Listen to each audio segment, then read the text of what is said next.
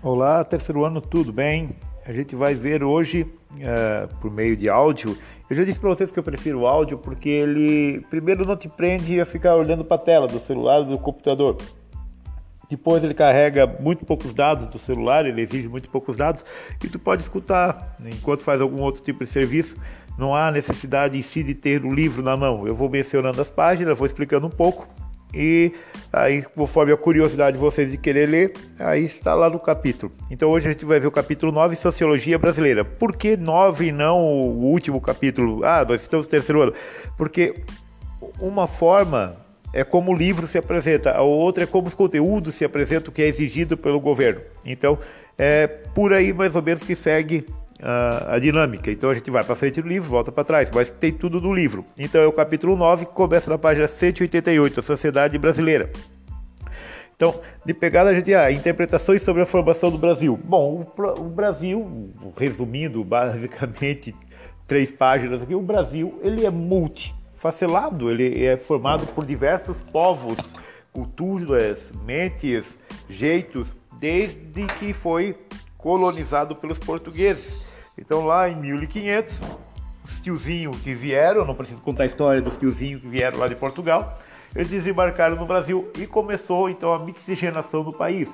Né? Nosso país ele é mixigenado, temos indígenas, temos europeus, temos uh, asiáticos, temos africanos. Então a nossa formação começa dessa forma, uh, com muitas culturas sendo envolvidas. Então, uh, Nessa abordagem, nós vamos encontrar, durante muitos anos, a escravidão, a degradação de vários povos aqui do país, né? querendo ou não, isso existiu.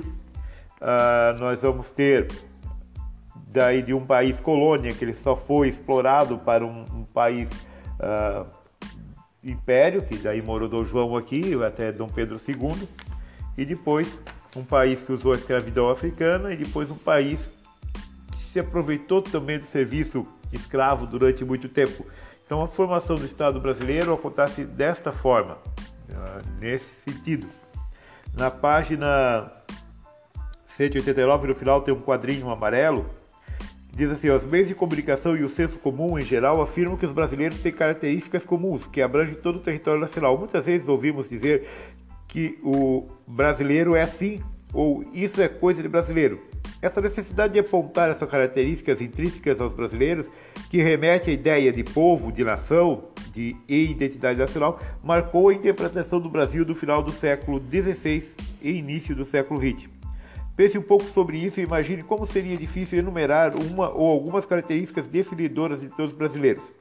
Né? Pensa nas diferenças regionais entre o Sul e o Nordeste e a Amazônia então, será que somos realmente todos iguais, uma nação? Porque a gente é composto de N, N pessoas.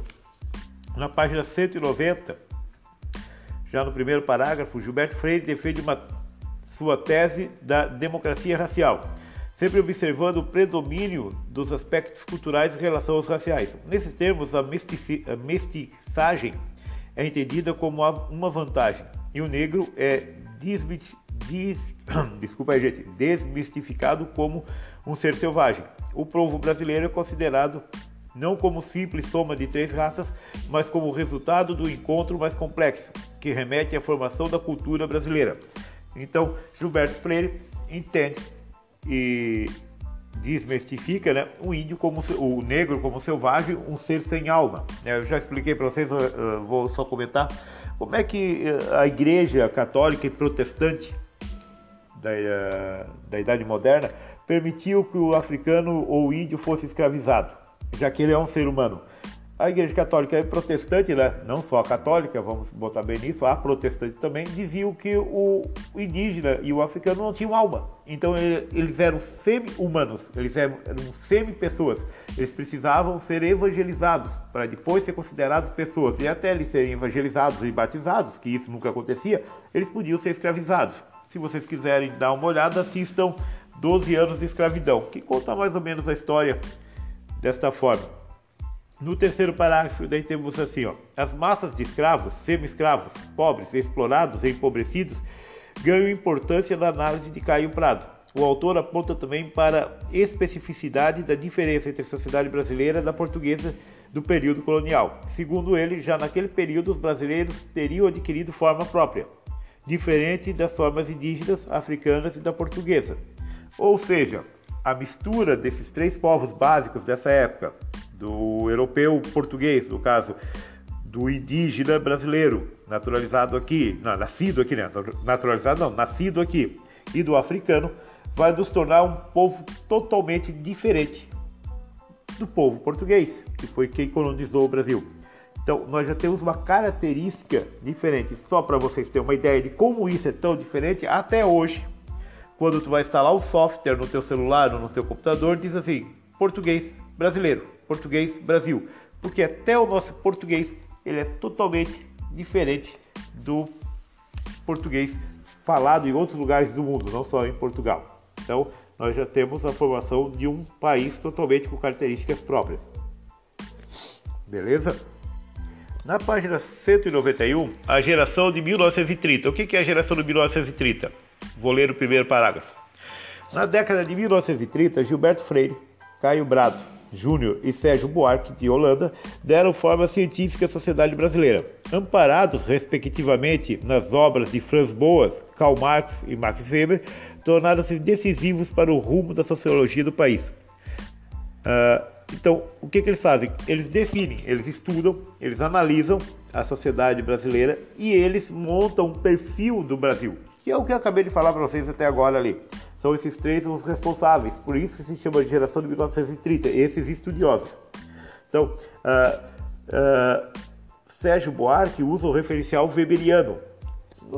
Não, sei se vocês lembram das aulas de sociologia, se já foi explicado, se vocês têm memória. Então, Weber trabalha numa sociedade controladora, numa sociedade política controladora e de muitas vezes que usa violência. Então, nós vamos ter um estudo do Buarque do escravo, da violência, do colocar o pobre e o indígena e o negro no seu devido lugar em uma sociedade, vamos botar assim, má. Má no sentido da obrigação. Tá? Aí, uh, enquanto Gilberto Freire faz uma interpretação positivista uh, do passado rural, então ele vê a influência desses grupos de pessoas de uma forma boa né, na formação do país. Né? Vamos pegar aí comida, cultura, dança, linguajar, produções. Então, um trabalha o lado da exploração, da dor, da violência, e o outro trabalha o enriquecimento social desse país. Vamos dizer que o Brasil é um país extenso, gigantesco, de nível uh, continental, né, porque ele tem o tamanho de uma Europa ou maior até, e nisso nós temos vários tipos de pessoas com várias características que nos moldaram. Então, se nós pegarmos aqui a nossa festa das etnias, nós temos a comida árabe, nós temos a comida italiana, nós temos a comida portuguesa, nós temos a comida espanhola. Então, só essa característica do alimento já molda uma, uma, uma independência de outros lugares do mundo nós nos tornamos um país, por exemplo, de referência culinária, porque nós temos diversos gostos. Então, isso nos torna diferentes, isso nos cria uma identidade. Então, nós temos um estudo, por um lado, do, da exploração das pessoas e outro lado do acréscimo cultural que essas várias origens populacionais geram. Na sequência, na página 193, item 3, o título 3, a escravidão é uma e a questão racial. Tá? Uh, eu já expliquei para vocês ali antes, né? vamos virar a página primeiro, 194, mas eu expliquei para vocês como é que aconteceu de uma forma uh, autorizada pelos poderes religiosos da época a, a prática do racismo, de não considerar aquele ser humano alguém dito de alma e que não deveria ser castigado. Como é que tu iria ter uh, uh, o aval de Deus nesse caso? Um dos âmbitos. A outra é eugenia, em dizer que uma raça é melhor do que outra. Vamos pegar assim, nazismo. Ah, os arianos, os brancos, brancos, brancos que vêm lá do, do norte, são melhores que as outras pessoas. Mas que o branco, nesse caso, é melhor que o índio, que é vermelho, e é o negro, de cor preta, né? Nesse sentido. Então, ali na, antes do Assim Falou, Forreston Fernandes, tem um parágrafo, parágrafo na página C94 que diz assim: ó, a desigualdade social, por exemplo, teria relação direta com a escravidão e, mais particularmente, com o modo como os negros foram incorporados a uma sociedade de classe. Depois da absolvição a abolição ou absolvição, a abolição em 1988. Ou seja, mesmo considerando o fim da escravidão um marco histórico importante, seria fundamental questionar em que medida as desigualdades sociais baseadas em diferenças de cor se reproduzem e se manifestam após a abolição. Bom, traduzindo esse parágrafo, Pega aí os movimentos anti-discriminação, anti, uh, os movimentos aí sobre a questão racial, das mortes que está tendo, do menino aqui no Brasil, daquele outro cara nos Estados Unidos, uh, da discriminação. Bom, em, 19, em 1888, deram liberdade para os escravos. Beleza. Tá, aí eles vão para onde? Vou botar, eu daí sou escravo. Tava lá na senzala, trabalhando, não gostando, apanhando, mas estava lá na senzala. Alguém estava lá me olhando. Daí, uma hora para outra, aqueles escravos da senzala foram expulsos de lá. Eles ganharam a liberdade e foram expulsos da senzala. E eles iam para onde?